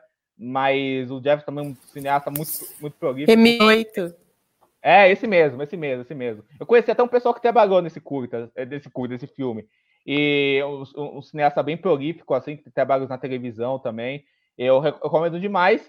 E para dar, dar umas dicas, não, não só de cinema brasileiro, um, um filme um filme preto que eu acho essencial para as pessoas verem é o Matador de, de Ovelhas, do Charles Brunet. O Charles Brunet é um, cine, é um cineasta independente norte-americano que em 1978 fez esse filme que é muito pouco conhecido, mas é que é uma obra-prima, que é um filme que tipo usa com que com temáticas não realistas e com temáticas experimentais, vai falar do cotidiano de um de uma vizinhança preta pobre, sabe? E vai e vai, e vai, e vai se sentar numa, numa família preta. Só que o, o Charles Brunet, por meio de imagens do silêncio, ele, faz, ele, ele fala de uma periferia preta sem falar de violência, nem de tráfico e nem, e, e nem de racismo diretamente. Ele fala, ele fala, da vida preta, sabe? De, conflitos, de conflitos da, da, vida preta. É um filme essencial, acho. O A Negra D do CBN, que eu já, que eu já falei, que é, que é um filmaço também, que eu, que eu indico demais. Tem um filme da, do cinema mudo, que é do Oscar Mijouchi, eu, Mijous, eu não sei, eu não sei se vou falar o nome dele certo, mas que ele tá, ele tá no MUBI. Ele tá, ele Oscar tá. Michaud. Isso, isso mesmo, Oscar, Oscar Michaud, que é, que, é, que, é, que é um diretor de cinema mudo, dos primo, é, um pioneiro do cinema preto mesmo. Tem um filme dele chamado Dentro de Nossos Portões ou Dentro de Nossas Portas, varia de onde você achar, que tá no MUBI, que tá no MUBI agora, na plataforma, que vocês conseguem assistir. É um filmaço, cinema mudo, indico demais. E, cara, um filme que eu vi. Dois filmes que eu vi esses tempos, assim, sobre. que, que, são, que, que, são, que são desse momento do cinema americano que eu falei, do, dos anos 90, 80, que eu, que eu indico bastante, são o, Até as Últimas Consequências, do F. Gary Gray. O F. Gary Gray, que que é, que é, que é, que é, que é um diretor norte-americano. Acho que o último filme dele que lançou foi o Velozes e Furiosos 8, se, se, se, se eu não me engano, mas é, mas é isso mesmo, né? Mas, mas ele já via de uma, de, de, de, de uma filmografia de uma filmografia preta, assim, uh, e, e, esse filme é muito legal, é um filme protagonizado só por mulheres, que são, que são mulheres que o, que o sistema, basicamente isso é, são mulheres que o sistema uh, destrói a vida delas e elas decidem se vingar do sistema roubando ba bancos, então acaba virando um heist movie e tem, e, e, e, e, é muito legal, um elenco preto, sabe? Tem a Curatifa, excelente no filme, assim, no papel que a gente não espera, que, muito diferente dos papéis que a gente vê a Curatifa geralmente, assim, um filmaço muito legal. O, o Straight Out Com, Com, Compassion do, do, do, do F. Gray, eu acho um filmaço também, amo, assim, uh, uma, uma relação pessoal, porque eu amo o MWA, assistir, então acaba pegando. O, o próprio Boys em, na Neighborhood do John Singleton, que foi que foi indicado para o Oscar, eu indico, assim, foda, filmaço, assim. Uh, e outro filme muito legal dessa época, que é o Deep Cover, que é um filme do Bill Gunn, pouco conhecido com Lawrence Fishburne, tem muito a ver com essa temática que a gente, que a gente fala do genocídio do genocídio do, do, povo preto, que a gente que a gente presenciou nesses casos que a gente teve aqui no Brasil também, além, além do George Floyd lá fora, né? E, e, cara do e cara é um filmaço assim, o, o Lawrence Fishburne, uh, o, o, o Lawrence Fishburne faz um policial, uh, faz um policial que vai que, que, que, tenta prender um traficante que é interpretado pelo Jeff Goldblum. E aí, e, e, e, e, e, aí o filme fala do papel dele dentro da, da, da polícia, sabe, como homem preto. E na, e, na, e na verdade o filme é uma grande crítica ao estado, ao estado policial, a, a política norte-americana e ficava, ficava falando da, da, vivência preta. É um filmaço, assim, muito foda. Indico mesmo. E, cara, acho que é. Ah, e também o, o Malcolm X do Spike Lee, que tá na Amazon.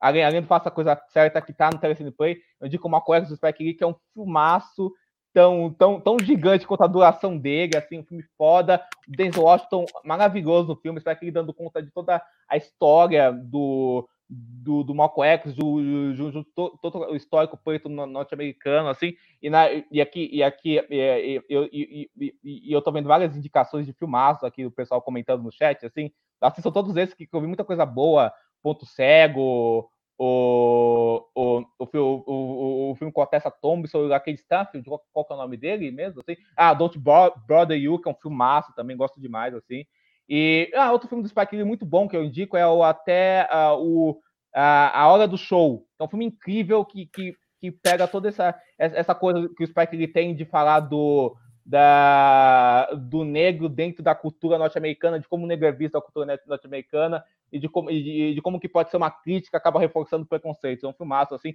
Eu acho que eu acabei, acabei falando demais, eu não sei se eu devia ter falado tanto, mas é isso, gente. Tá ótimo, cara. Carissa, é, então, algumas das minhas indicações já foram faladas aí, mas tudo bem. O importante é. É, então, o, o Próximo Cultura de Sacari está pensando o que falta indicar, mas tem algumas indicações. E eu vou começar com uma conterrânea, que é o nome de, é Yane Mendes, é lá de Recife, para quem não sabe, eu sou de Recife. E ela é integrante né, do Mulheres no Audiovisual de Pernambuco e ela tem um curta-metragem chamado Mandala num Compasso Diferente. E é isso, eu não sei exatamente onde é que vão estar todos os curtas que eu vou falar. Alguns eu acho que não estão disponíveis, assim. Tem coisa que é, tá em festival ainda, é, mas enfim, eu acho que é válido a gente conhecer o nome de algumas pessoas, outros estão disponíveis sim. É, eu não sei se. Eu não lembro se, se a Indira falou dela, mas a Yasmin Tainá, que ela tem um, curta, né? É, que é falando sobre como ser mulher no Brasil. É, eu tô vendo se eu acho o nome dele aqui. É, é Quebela. Porque, enfim, é, contando sobre como é ser mulher no Brasil, ser uma mulher negra dentro do Brasil e, enfim, como uma mulher negra, é, eu acho muito válido que a gente veja esse tipo de coisa, até porque mulheres negras são invisibilizadas o tempo inteiro, infelizmente. E é muito válido ver mulheres dirigindo filmes também. tem outra aqui, eu também não sei se já foi citada, porque foram tantas, tantas citações que até eu. A Juliana Vicente, que, enfim, ela tem um curta chamado Cores e Botas, e ele foi, tipo, super exibido em vários festivais. Eu acho que alguém indicou ela, mas eu não tenho certeza se falar o nome dela por aqui. E saindo também dessa coisa só de filme e só brasileira, eu acho que era muito válido também. É, eu queria indicar uma série que é bem conhecida, já está rolando há um tempo, mas muita gente não, nunca parou para dar uma oportunidade e ela é a showrunner é uma mulher que é Insecure, que é da Issa Rae.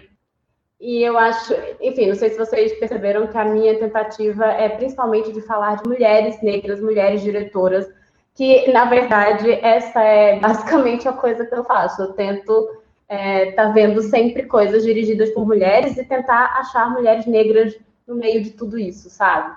E nem sempre é tão fácil. E a Issa Rae, ela, além de ser uma ótima atriz, ela, inclusive alguém citou aqui é o ódio que você semeia, ela participa do filme, que também é dirigido por uma mulher. É, ela é roteirista, é produtora e, enfim, ela faz todo um trabalho para falar sobre essa coisa da mulher negra dentro da sociedade. Então, eu acho muito válido. Tá na HBO Go, então tem como assistir de forma relativamente fácil e simples. É, eu tenho, tem até uma lista que eu fiz há um tempo atrás no Twitter falando é só de filmes de, dirigidos por pessoas negras. E eu acho que a gente fala muito da Eva DuVernay, mas a gente só fala dos mesmos filmes. E eu acho que valia muito a pena as pessoas verem o primeiro filme que ela fez, que é o Why You Follow, que inclusive também vai mostrar é, muito de uma mulher negra. Então, quando a gente fala de Selma, é muito válido, tá falando lá do Martin Luther King e, e é massa. É, quando a gente fala da 13 terceira emenda, tá lá na Netflix e é tipo, super fácil de assistir e a gente precisa ver esse tipo de coisa, mas assim, é, ver o que ela fez antes e que é um pouco mais difícil sim de encontrar, mas que é desde o início ela tem uma carreira interessante, ela tem uma linguagem interessante, então acho que é muito válido é, dar essa oportunidade de ver, ter, se permitir ver outras coisas da, da Eva que, enfim, não sejam os filmes mais conhecidos. É, também tem a Dee Reese, que também foi comentada pelo filme que foi ao Oscar, mas ela tem um filme de 2011 chamado Pária, que, enfim, é, vai trazer assuntos super pertinentes hoje em dia e, e enfim. É, eu ia falar também do Osmani Sembene, mas eu acho que é muito válido. O Diego já falou tudo que tinha que falar, mas eu acho que mais do que ver a Negra Dia, eu acho que procurar. Tem muita coisa no YouTube, pelo menos tinha quando eu estava procurando. E eu acho que ele fala, apesar de ser um, uma realidade, assim, é diferente da nossa, mas se relaciona muito com a nossa, sabe? Ele, o país que ele vem é, foi colonizado pela França e a exploração daquele povo pela França foi muito grande. Então, eu acho que é muito válido é, ver tudo isso dentro da, enfim, dentro da filmografia, dele e, enfim. E só para terminar, eu falei da Adélia Sampaio, então, assim, vale o Amor Maldito de 1984, porque, enfim, a Adélia Sampaio é uma das mulheres estava fazendo cinema quando era ainda mais difícil do que hoje. Então, assim, acho que ela merece sim ser lembrada e porque é uma referência para muita mulher que quis fazer cinema dentro desse país. Então, acho que é isso. Sensacional. Marcelo. Cara, bom, é, só queria comentar que a Carissa falou sobre a Juliana Vicente. É, a gente está tentando trazer ela para um próximo Cine Encontro, a Juliana dirigiu também um clipe do Racionais e a gente está em conversas. Talvez tenhamos ela aí no próximo. Ou em alguns. Enfim. É, queria falar da Renata Martins, que tem um curta chamado Sem Asas. E de filmes mundiais em geral, eu queria falar de um filme dirigido pelo Sissako, que é o mesmo diretor do Timbuktu, mas tem um filme anterior dele que eu amo, que chama Bamako. É um filme lindo, lindo. Ele é um diretor maliano. Esse filme se passa no Mali, que é um dos países mais afetados da África, e tem uma atriz chamada Aissa Maiga, que ela é maravilhosa. Essa atriz, ela é maravilhosa, ela é até ela é conhecida no cinema francês também. Ela faz alguns filmes dirigidos por cineastas franceses e ela canta. Tem uma cena dela cantando nesse filme que é maravilhoso e eu acho esse filme lindo. É, a Karen tinha comentado aqui bem no comecinho da live sobre Queen and Slim, Queen and Slim, que é dirigido pela Melina Matsukas. Melina Matsukas é, dirigiu vários clipes da Beyoncé, da Rihanna, da Solange. Esse é o primeiro longa-metragem dela. É, é, um filme que eu assisti um pouco antes do assassinato do George Floyd. E é incrível, assim, porque o filme ele fala justamente sobre isso, sobre o racismo na polícia americana. É, tem o Daniel Kaluuya, que, enfim, gigante do, do, de Corra. E é um filme muito atual, né? Então acho que é um filme bem legal. O roteiro da Lana White, também é importante falar. É, que mais? Bom, a, a do Jordan Peele não vou nem falar, porque a gente já fez inclusive lives aqui sobre o Nós. É, queria falar sobre Rafik também, que é um filme de uma diretora keniana, que é a Wanuri Kawi. Eu não sei exatamente sobre o nome, mas, cara, esse filme é muito bonito. É, foi bem comentado aqui, acho que no ano passado, né? E sofreu uma censura, né? Porque é sobre a relação de duas garotas, né?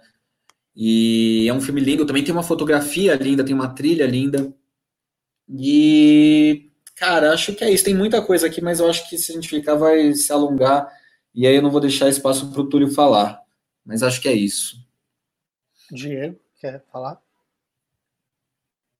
Assim, eu, eu posso falar depois de você, que me veio na cabeça dois filmes agora, eu posso só falar deles. Assim, se, eu, se, eu, não falar deles, eu vou ficar meio ocupado. Só, só um assim. parênteses antes, só para saber. Indira, você falou que era 9,6, Carissa também, como é que tá? Tá ok ou não? 9,40. A gente, a, gente tá fe, a gente tá fechando já, não tá? Tá. Então, de... vamos lá.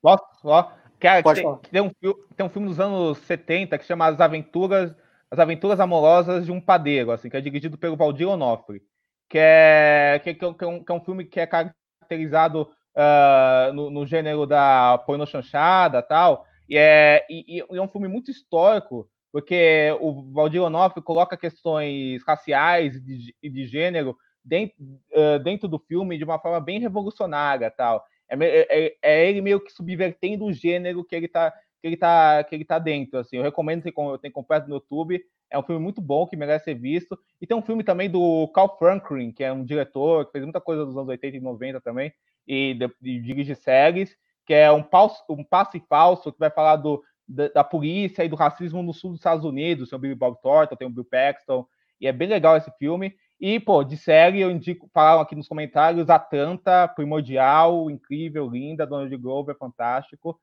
E é isso que eu quero falar, basicamente, essas dicas aí que me vem na cabeça. Ah, e a Carissa falou do, do Sem. Pô, assistam os filmes do Sem e, e, tem um filme dele chamado Moladê, que é incrível, dos 2000, espetacular. Lembrei também aqui de dois que eu vou ficar culpado se eu não indicar. É do Mambeti, que é tio da Matt Diop, que fez o Atlantic, gente, Atlantic, maravilhoso. Atlantic é maravilhoso, tem no Netflix, por favor, assistam. É, é uma da Cars fantasmagórica, aquilo é lindo, gente. Fotografia da Claire Matan, maravilhoso. E a série Cara Gente Branca também. É isso. Vou e tem filme assim. também antes de virar série, só porque eu lembrei. Sim, verdade. Ah, e o filme com a Tessa Thompson, verdade. Ó, eu ia falar. Então, última coisinha. Desculpa, Não, pode falar, Túlio. Pode, pode, falar, só, pode falar. Não, só um, um detalhe, é, fazendo um jabazinho. Quem quiser ir lá no meu Instagram também tem dois destaques que tem mais de 40 dicas de filmes é, com protagonismo negro, então também dá para dar uma olhada. Ah, deixa eu fazer só mais um jabá que ela me lembrou. É, no meu Instagram também não tem lista feita a dela, não, mas assim, eu tenho feito uns IGTVs explicando o que são filmes antirracistas, o que é um. É, enfim, hoje eu fiz vídeo indicando documentários sobre racismo para a gente pensar sobre isso e tentar sair desse lugar de privilégio branco, enfim. Eu tenho feito uma série só sobre cinema e racismo e, enfim, assim lá. É... Aliás, eu vi o da Carissa, acho que viralizou, né, Carissa? Um que você fez sobre é, filmes que são antirracistas e os que não são, que, que parecem que são, mas não são. Achei maravilhoso. Sim, foi muito estranho isso, mas sim, viralizou. Eu vou falar só do Nascimento de uma Nação e do 12 anos de escravidão. O primeiro é um dos filmes mais fortes que eu já vi, infelizmente, porque o diretor é um cuzão, um criminoso, o filme foi fudido, implodir o filme, mas eu recomendo para quem assiste filme, não tem a questão de conectar o babaca que fez com a história criada, recomendo. E o 12 anos de escravidão que eu revi recentemente é um filme maravilhoso, doloroso. O Steve McQueen não poupa a gente das cenas de tortura e é um negócio pesado que marca muito. É, gente. E, e tudo, assim, a, eu, só para falar, o Steve, e procurem os outros filmes do Steve McQueen também, né? Que é um puta diretor. Só, só sensacional, mesmo. sensacional. Ele é épico. É, apesar do Viúvas ser talvez o filme mais, apesar de ser muito bom, né? É, eu achei o mais fraco dele dos que eu vi. Mas, enfim, tem a Viola Davis, né, né, cara? Então não tem como falar que é ruim, cara. Tem o Shame, Shame é maravilhoso. Tem, da, da, tem Daniel Kaguya. Também, é. E roteiro da Glenn que eu gosto também. Ela é perfeita sem defeitos. Essa mulher é incrível. A Gillian Flynn. Gente, quero agradecer imensamente a participação de cada um de vocês e todo mundo que ficou aqui conosco durante uma hora e 38 minutos. Quero iniciar aqui as despedidas, começando pela Indira, que puta que pariu, tocou o terror, maravilhosa. Muito obrigado. Fala com o pessoal aonde né, eles te encontram. É, você já deixou aqui o Instagram com a lista dos filmes que você colocou lá. E fala mais, fala mais.